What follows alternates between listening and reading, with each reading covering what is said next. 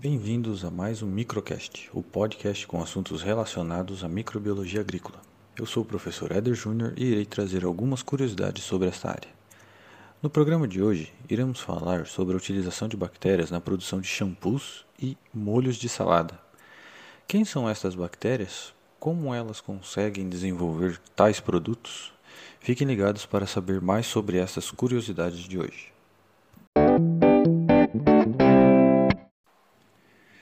Hoje iremos falar de uma bactéria chamada Xanthomonas campestris.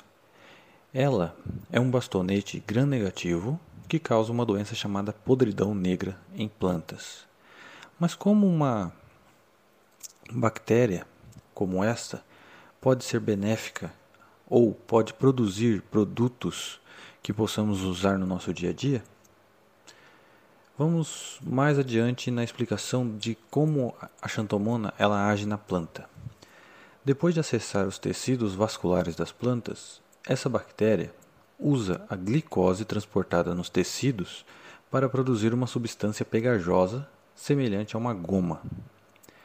Essa substância acumula-se para formar massas gomosas, as quais eventualmente bloqueiam o transporte de nutrientes das plantas. A goma que forma essas massas é conhecida como xantana e é composta de um polímero de manose de alto peso molecular. Mesmo apresentando esse processo de podridão nas plantas, a xantana ela entra em contraste com seus efeitos em plantas, não tendo efeitos quando ingeridas por seres humanos. Consequentemente, essa xantana ela pode ser usada como um espessante em alimentos, como por exemplo produtos laticínios e também molhos para salada, e também pode ser utilizadas em cosméticos como cremes e também os shampoos. Mas a xantana ela é composta apenas de polímero de manose, como dito anteriormente, vamos falar de um estudo realizado nos Estados Unidos, onde os pesquisadores eles mostraram que um norte-americano consome em média mais de 13 kg de queijo anualmente. E cada 2 kg de queijo produz cerca de 4 litros do líquido do subproduto, chamado soro. Quando pesquisadores do Departamento de Agricultura dos Estados Unidos que conhecido como a sigla USDA, quiseram encontrar algum produto útil que pudesse ser obtido a partir do soro, um resíduo líquido produzido em abundância pela indústria de laticínios, pensaram em transformá-lo em xantana.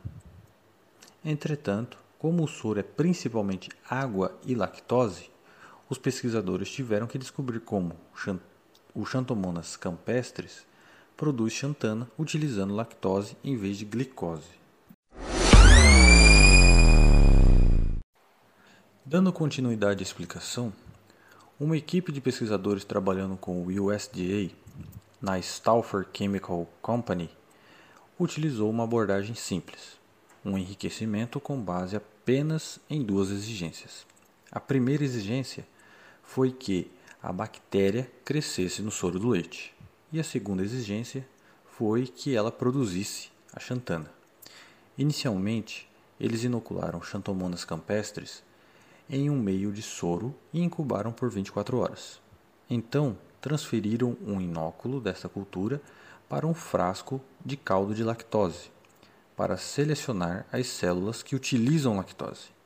A linhagem não tinha que produzir xantana a partir desse caldo, ela tinha apenas que crescer e utilizar a lactose.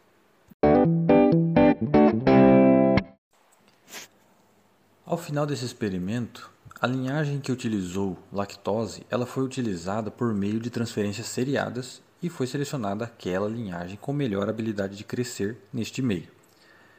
Depois da incubação por 10 dias, um inóculo foi transferido para outro frasco de caldo de lactose e o procedimento foi repetido mais duas vezes. Após transferidas para um frasco com meio de soro de leite, as bactérias capazes de utilizar lactose multiplicaram-se no soro e a cultura tornou-se extremamente viscosa. Assim, a xantana estava sendo produzida. O resultado final foi um processo no qual 40 gramas por litro de soro em pó foram convertidos em 30 gramas por litro de goma de xantana. Uma rápida observação dos rótulos dos produtos dos supermercados de sua vizinhança vai demonstrar o quão bem sucedido foi este projeto. E assim finalizamos mais um programa. Agradeço a todos que ouviram este microcast. Sigam nosso podcast. Toda semana estaremos trazendo informações importantes ou curiosidades sobre algumas áreas da agronomia. Até a próxima.